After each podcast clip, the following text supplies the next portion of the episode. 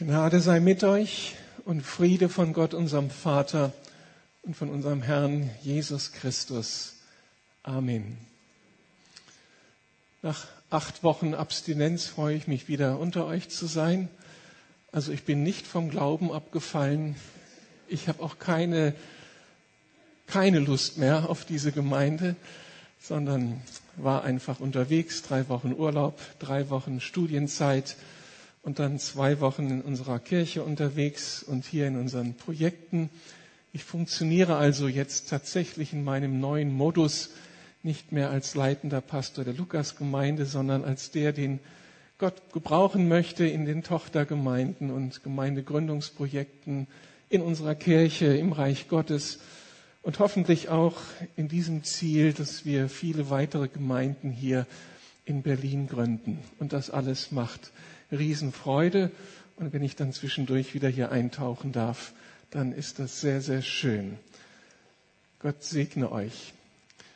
Ich möchte mich nicht an dieser Predigtreihe beteiligen, die Rüdiger begonnen hat. Das ist so unsere Absprache. Ich darf Freelancer sein, einfach immer wieder das mit einbringen, was mir wichtig wurde. Und ich möchte mit euch heute einen Text anschauen im Philipperbrief. Kapitel 2, die Verse 12 bis 18. Ich lese diesen Text. Philippa 2, 12 bis 18. Dort schreibt dieser große Gemeindegründer, Missionar Paulus an die Christen in Philippi. Was folgt daraus, liebe Freunde? So wie ihr Gott bisher immer gehorsam gewesen seid, sollt ihr auch ihm weiterhin mit Respekt und tiefer Ehrfurcht euch ihm unterstellen und alles daran setzen, dass eure Rettung sich in eurem Leben voll und ganz auswirkt. Nicht nur, wenn ich bei euch bin, sondern erst recht jetzt während meiner Abwesenheit. Wir haben hier vielleicht die alte Luther-Übersetzung im Ohr, die hier fast näher am Urtext ist. Da heißt es nämlich, schaffet, dass ihr selig werdet mit Furcht und Zittern. Vers 13. Gott selbst ist ja in euch am Werk und macht euch nicht nur bereit, sondern auch fähig, das zu tun, was ihm gefällt. Verbannt alle Unzufriedenheit und alle Streitsucht aus eurer Mitte, denn ihr sollt ein tadelloses Leben führen, das in keiner Weise vom Bösen beeinflusst ist. Wenn ihr als Kinder Gottes mitten in dieser verdorbenen und heillosen Welt vorbildlich lebt, werdet ihr unter euren Mitmenschen wie Sterne am Nachthimmel leuchten. Haltet daher an der Botschaft fest, die zum Leben führt. Dann kann ich dem Tag, an dem Christus wiederkommt, voll Zuversicht entgegensehen, glücklich darüber, dass ich das Ziel meiner Arbeit nicht verfehlt habe und dass meine Mühe nicht umsonst gewesen ist. Und selbst wenn ich zum Tode verurteilt werde und sterben muss, werde ich mich freuen mein Leben ist dann wie ein Trankopfer, das für Gott ausgegossen wird und das eure Opfergabe vervollständigt, den Dienst, den ihr Gott aufgrund eures Glaubens erweist. Ja, auch dann werde ich mich freuen. Außerdem habe ich ja Teil an der Freude, die euch alle erfüllt. Macht ihr es doch genauso. Freut euch und nehmt teil an meiner Freude. Soweit Gottes Wort. Lasst mich beten, dass dieses Wort uns etwas zu sagen hat. Dein Wort ist gut. Dein Wort ist die Wahrheit. Dein Wort ist immer noch aktuell. Heiliger Geist, stell du das unter Beweis. Lege du uns dieses Wort aus. Offenbare uns die Wahrheiten in diesem Wort. Ich danke dir für deine Gegenwart. Amen. Ich denke, euch geht es so wie mir beim Lesen des Wortes Gottes, kommen wir manches Mal an unsere Grenzen. Das sind die intellektuellen Grenzen. Wenn die Bibel über Gott redet und uns Gott vorstellt mit seinem Wesen, mit seinem Wirken, ist hier jemand, der sagen kann, ich habe es kapiert, ich verstehe diesen Gott. Er ist viel größer als unser Verstehen. Und das, was Gott über das Leben sagt, über diese Welt sagt, über mich sagt, wie das alles funktioniert, was seine Gedanken für diese Welt sind, all das sprengt meinen Verstehenshorizont. Aber dann gibt es auch andere Grenzen, wenn ich das Wort Gottes lese. Manchmal lese ich Dinge und denke, will ich das eigentlich, was hier gesagt ist? Will ich mich darauf einlassen, wenn Gott so zentral in mein Leben hineinspricht, wenn es da Handlungsperspektiven gibt oder Aufforderungen, mein Leben zu verändern oder auf ganz bestimmte Dinge einzustellen? Will ich das eigentlich? Dann spüre ich, dass das so ganz schön ans Eingemachte geht, was da so Gott in seinem Wort auf mich zukommen lässt. Und so manchem geht es genauso mit unserem heutigen Text. In diesem Text stechen, stecken ja Begriffe, die uns schon aufhorchen lassen und vielleicht auch tief durchatmen lassen. Da ist dieser Begriff Gehorsam. Die meisten Menschen unserer Tage empfinden ja, dass dieser Begriff irgendwie einer alten Zeit angehört das passt nicht mehr zu uns, die wir so freiheitsliebend sind. Gehorsam, was ist denn das jetzt?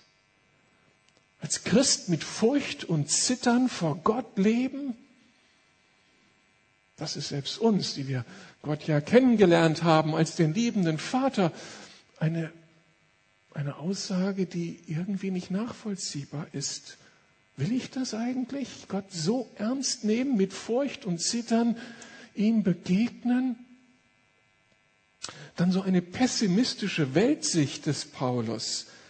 Diese Welt ist verdorben und heillos, sagt er, wo ich doch gerade erst als junger Mensch diese Welt entdecken will, die mir so zu Füßen liegt, die voller Faszination ist. Verdorben und heillos?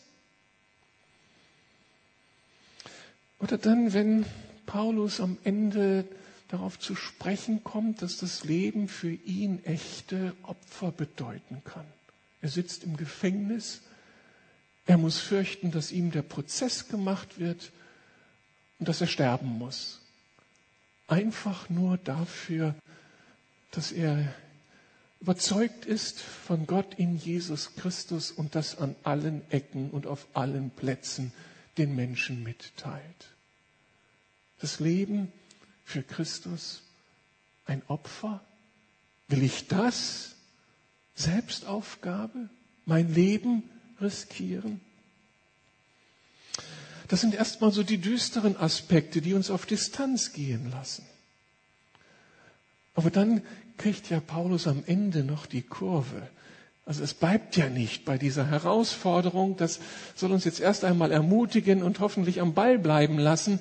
Viermal spricht er von Freude, ohne dass er das vorher Gesagte negiert und einfach durchstreicht. Willkommen in der Realität.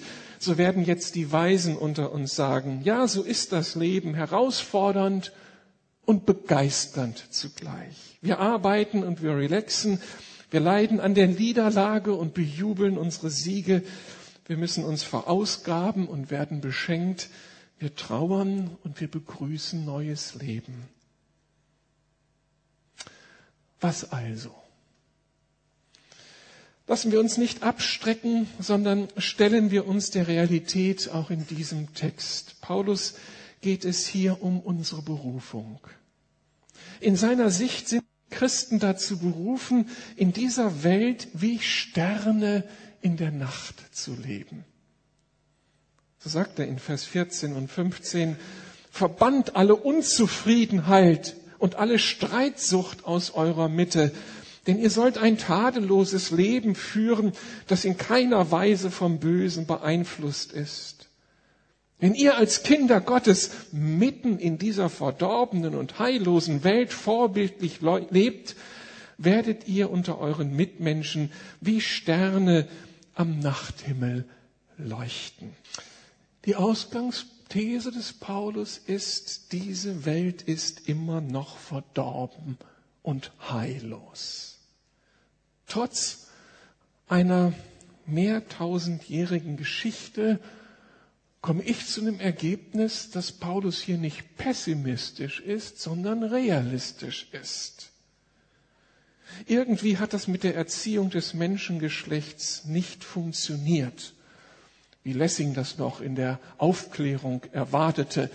Wenn wir uns alle bemühen und wenn Bildung dann endlich sich durchsetzt und alle Menschen auf der Höhe dessen sind, was die Zeit an Wissen angesammelt hat, dann kommen wir zur Ruhe, dann können wir uns selbst kontrollieren und entfalten, dann kehrt endlich Frieden ein in dieser Welt. Aber ist dem wirklich so? Beim Marsch des, für das Leben letzten Samstag war es für mich mit Händen greifbar, dass wir in einer ganz anderen Realität leben. Da protestieren einige tausend Christen friedlich für den Schutz des ungeborenen Lebens. Und sie werden ausgepfiffen, verflucht und bedroht und das, das in einer abstoßenden Weise, obszön, gotteslästerlich und sowas von hässlich. In was für einer Welt lebe ich? Und dann gibt es nicht wenige Verantwortungsträger in unserer Gesellschaft, die versuchen, alles, diese freie Meinungsäußerung von Christen, wo wir doch nur einstehen für das Leben, einzuschränken. Es passt nicht zu ihrem Lebenskonzept, wenn ihnen gesagt wird, dass es absolute Werte in dieser Welt gibt, die nicht verhandelbar sind. Und dass der Schutz des Lebens im Mutterleib und am Ende des Lebens undiskutabel ist und Vorrang vor allen persönlichen Verwirklichungsbedürfnissen hat.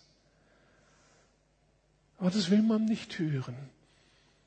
Und darum müssen die Christen unbedingt mundtot gemacht werden. In was für einer Welt leben wir? Die Überschriften in den Tageszeitungen dieser Woche lieferten dann jeden Tag Weise, weitere Beweise für diese verdrehte und heillose Welt. Im Fokus las ich, Eltern züchtigen ihre Kinder auf brutale Weise, der Säugling stirbt. Da schlugen in Zürich Eltern ihre Kleinkinder auf brutalste Weise unter anderem mit einer Holzkelle und Teppichklopfer, sodass ein Säugling an den Folgen starb. Eltern, Kleinkinder, so brutal, dass, das, dass der Säugling stirbt. In der FAZ vom 26. vom Freitag Titel Stützen der Gesellschaft VW in der großen Tradition der frommen Lügen. Ein Weltunternehmen leistet sich solch einen Betrug. Oder in der Welt vom Freitag. Saudi-Arabien köpfte 2015, köpfte 2015 mehr Menschen als der islamische Staat. Und gerade erhielt der, dieser Ölstaat einen Posten im Menschenrechtsrat. Und nun will er Ali al-Nimir hinrichten.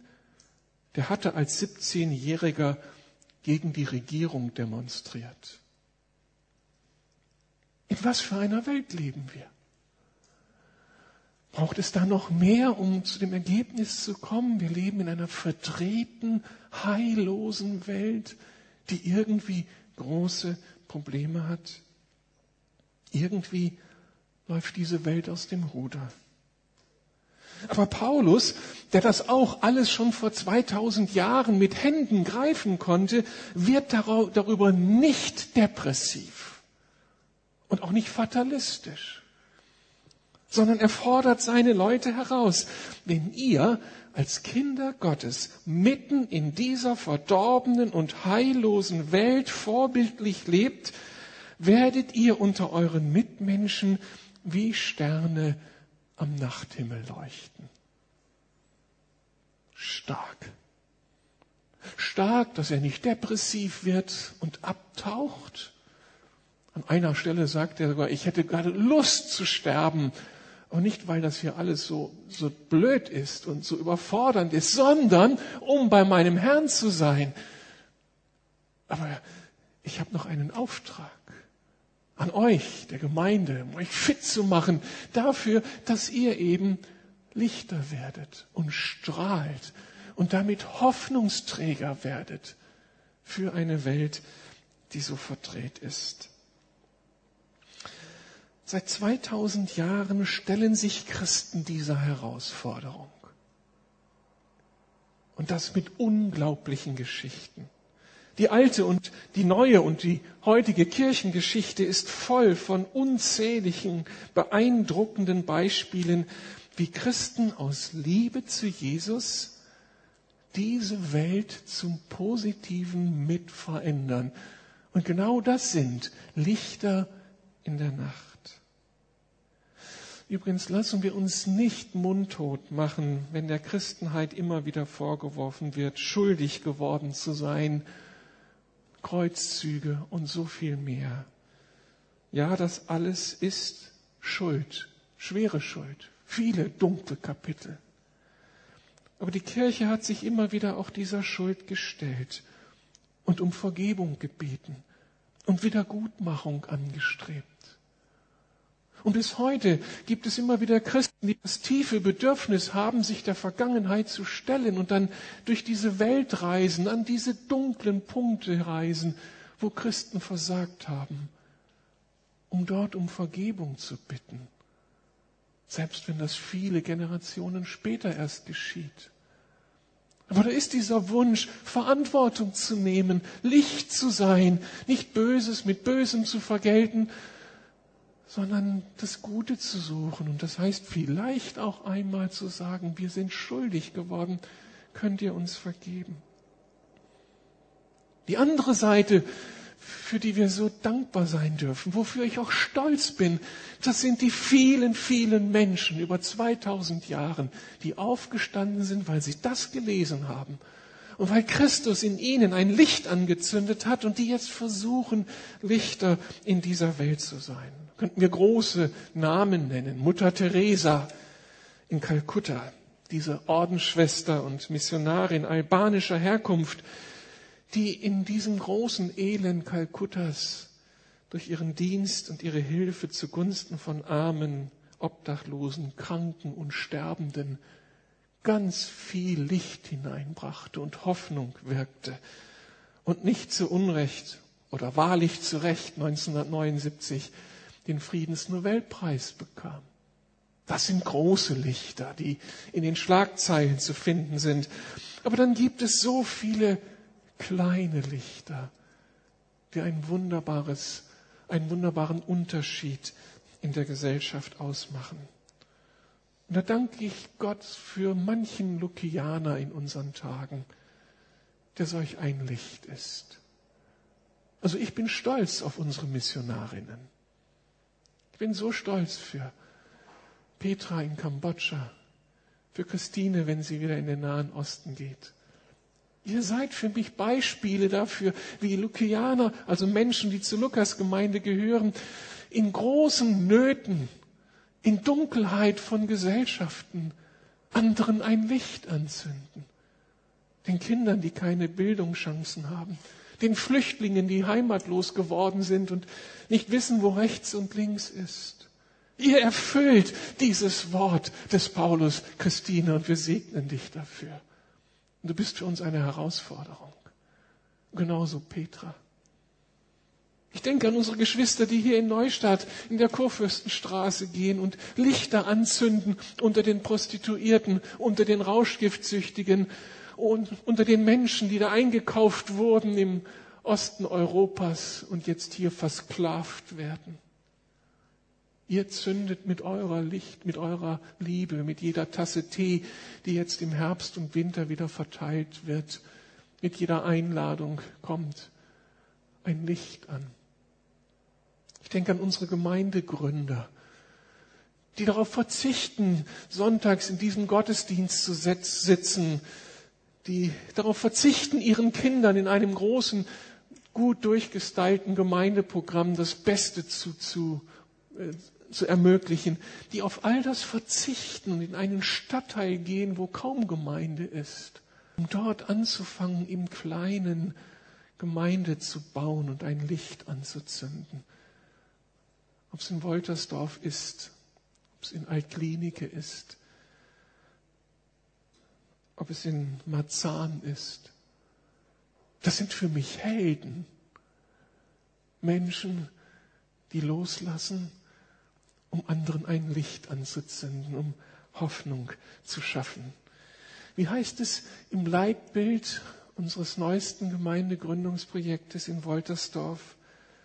Wir leben als Gemeinde zur Ehre Gottes, indem wir Woltersdorf und Umgebung den Leben schaffenden Frieden des dreieinen Gottes vermitteln.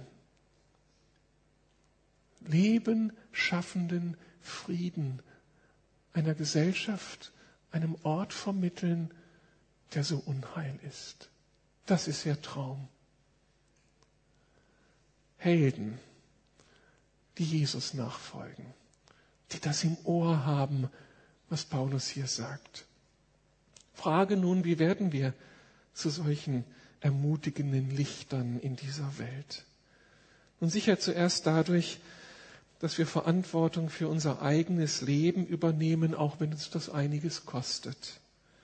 Das ist das Anliegen des Paulus hier im ersten Vers. Meine lieben Freunde, ihr habt immer befolgt, was ich euch geraten habe, hört aber nicht nur auf mich, wenn ich bei euch bin, sondern erst recht während meiner Abwesenheit. Arbeitet mit Furcht und Zittern an eurer Rettung. Einer der großen Unterschiede zwischen einem erwachsenen Menschen und einem Kind ist der, dass der Erwachsene selbst die Verantwortung für sein Leben trägt. Ein Kind ist ganz abhängig von der Fürsorge durch die Eltern. Aber dann kommt der Tag, wo der junge Mensch eigenverantwortlich ist, wo kein anderer mehr für ihn einspringen kann.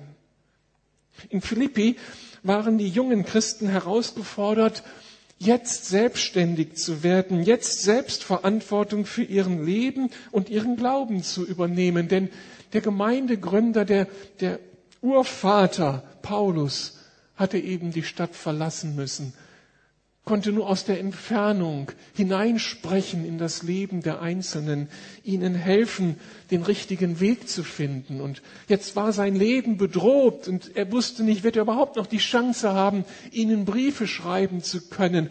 Darum sorgt er sich.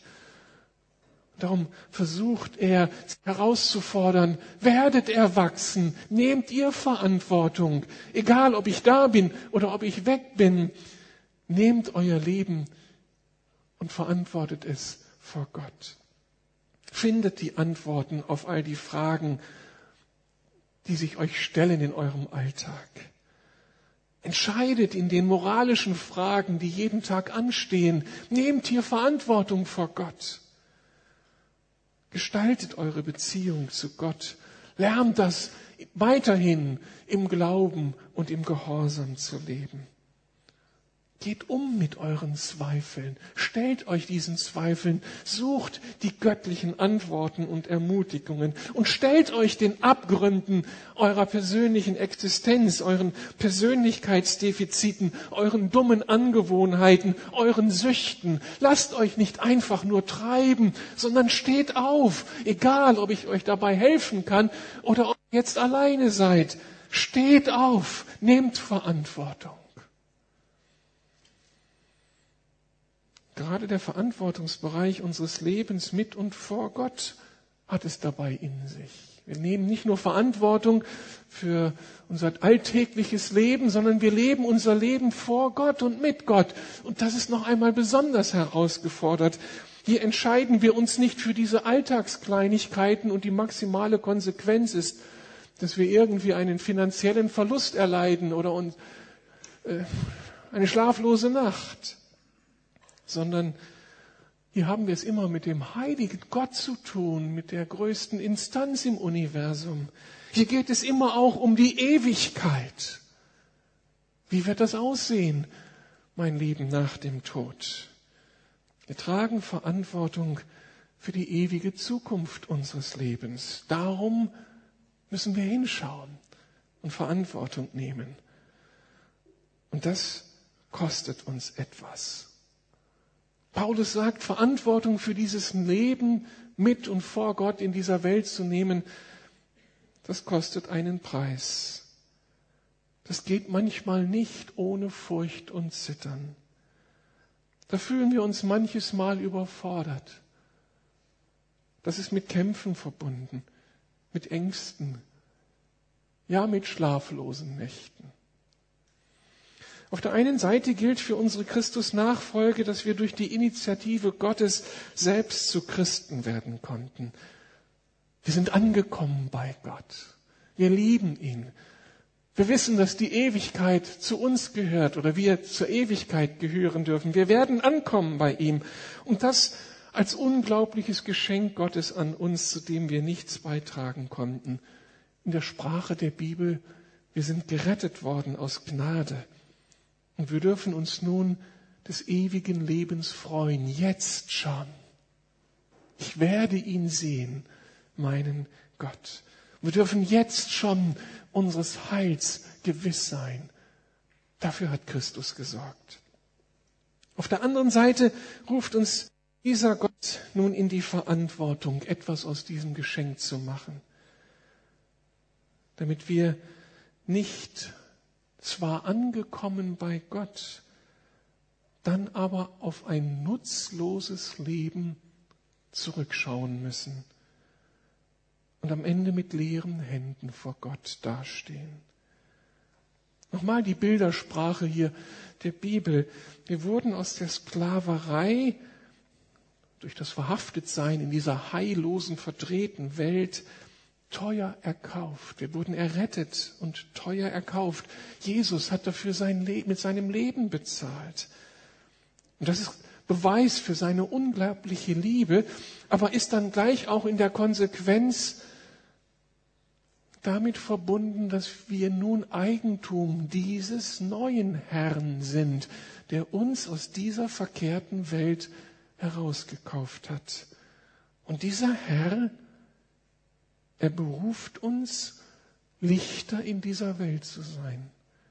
Und er beauftragt uns, das vorbildlich zu tun, nicht mit Murren, nicht durch falsche Standards, die das Negativpotenzial dieses, dieser Welt noch erhöhen, sondern indem wir anfangen, das Leben Christi vorbildlich zu leben. Und damit sind wir hineingesandt in all die Abgründe dieser Welt. Und in all dem sucht er jetzt einfach nur unseren Gehorsam, dass wir sagen, hier bin ich, Herr. Danke, dass du für mich bezahlt hast. Danke, dass ich nicht mehr Teil dieser Versklavung bin, dieser Unfreiheit bin, ein Spielball der Stimmungen dieser Welt, manipuliert, versklavt, sondern freigesetzt für ein Leben mit Gott und für eine ewige Zukunft. Jetzt bin ich hier, Herr, dein Kind, dein Nachfolger. Und ich will jetzt dir zugehörig sein und mit dir unterwegs sein. Und das kostet uns dann einiges. Wir spüren den Gegenwind in unserer immer säkularer werdenden Gesellschaft. Der Konsens in moralischen Fragen im einst christlichen Abendland wird immer schmaler. Wenn wir heute für biblische Werte einstehen, für eine biblische Sexualmoral, dann ernten wir eine hasserfüllte Gesellschaft.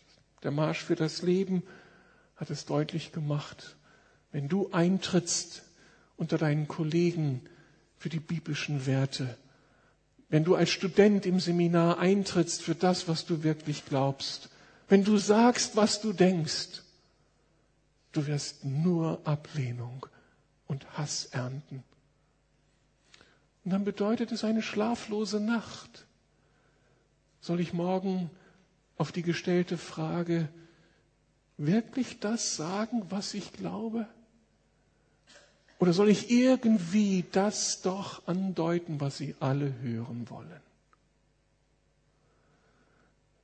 Lebt euer Leben in dieser Welt mit Furcht und Zittern. Billiger geht es nicht.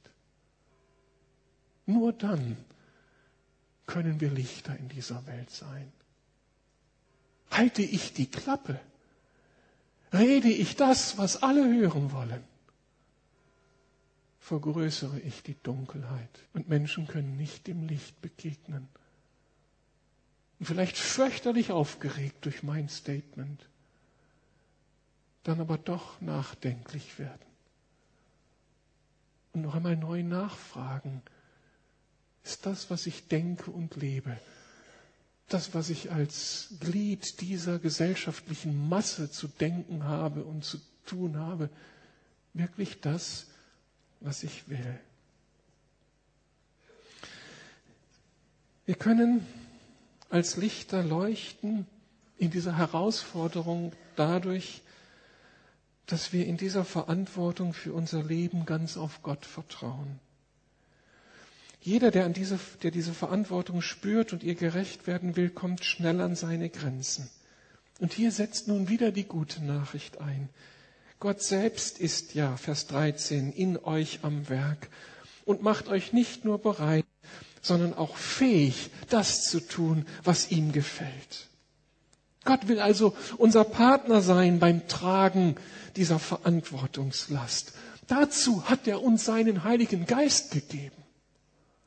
Nicht nur dazu, dass wir getröstet sind, so in unseren persönlichen Bedürfnissen, nicht nur dazu, dass wir irgendwelche Wunder erleben in unserem persönlichen Leben, sondern er hat uns auch seinen Geist geschenkt, damit wir anfangen, das Richtige zu wünschen, das Richtige aus dem Wort Gottes überhaupt zu verstehen und dann das Richtige zu tun und dann das Richtige mit Vollmacht zu tun, sodass unsere Mitmenschen spüren, hier wird nicht nur irgendwas Billiges an, an Sprüchen geklopft, sondern das hat Autorität.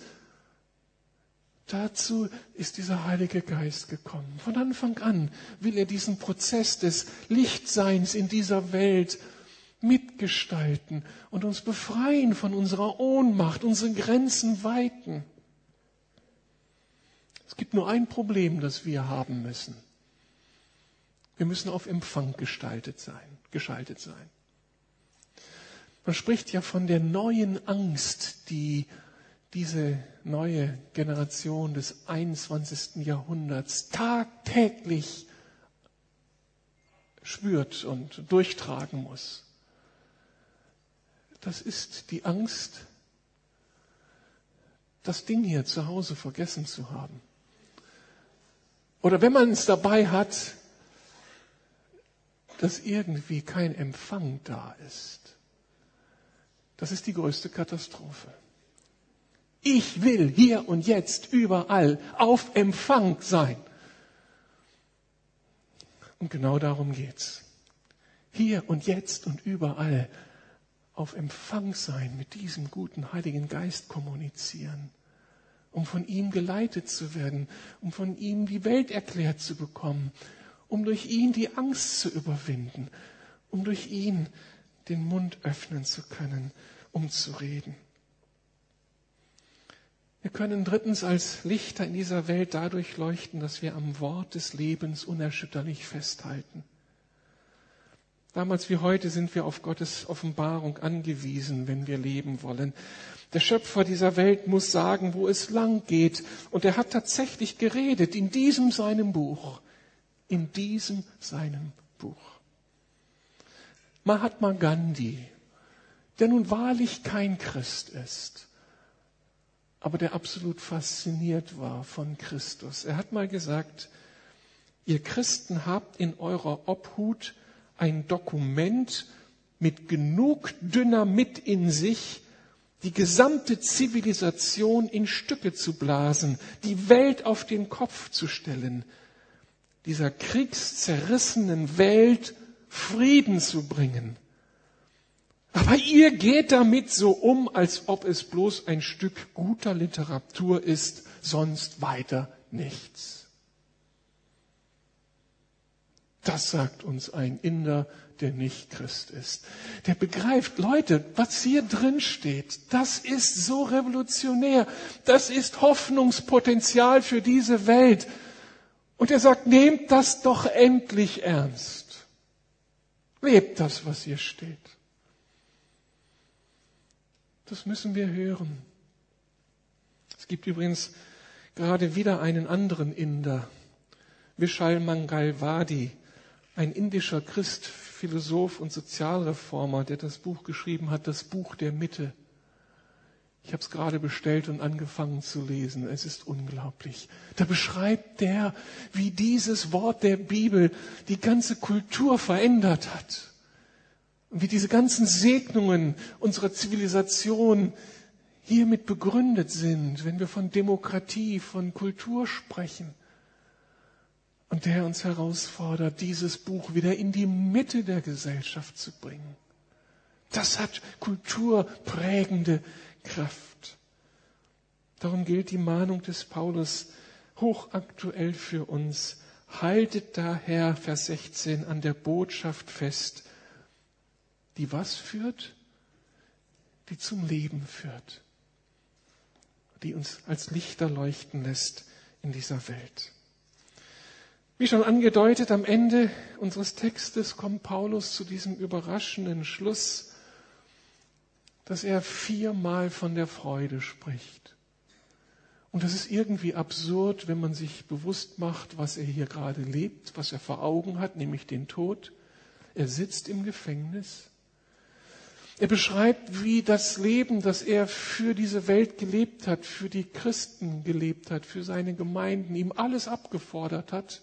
Er benutzt hier die Opfersprache, dass sein Leben wie so ein Trankopfer ist, das ausgegossen wird. Also er hat wahrlich alles aufgegeben, war bereit, ständig sein Leben in die Waagschale zu werfen, damit Menschen Jesus kennenlernen. Und er empfindet das nicht als Überforderung, als Zumutung Gottes, sondern sagt, und ich bin so froh. Ich freue mich. Ich freue mich, dass Gott mich so berufen und gebraucht hat. Ich freue mich an den Früchten meiner Arbeit, wenn ich sehe, wie ihr im Glauben wächst. Und kommt, freut euch mit mir. Die Logik des Paulus ist die, willst du Freude? Willst du Freiheit? Willst du ein erfülltes Leben? Willst du Begeisterung und Lebensperspektive? Willst du am Ende deines Lebens auf ein erfülltes, begeisterndes Leben zurückschauen und gleichzeitig voller Erwartung deinem Gott entgegengehen? Dann geht das über Gehorsam dann geht das darüber, aufzustehen jeden Tag für diesen Christus.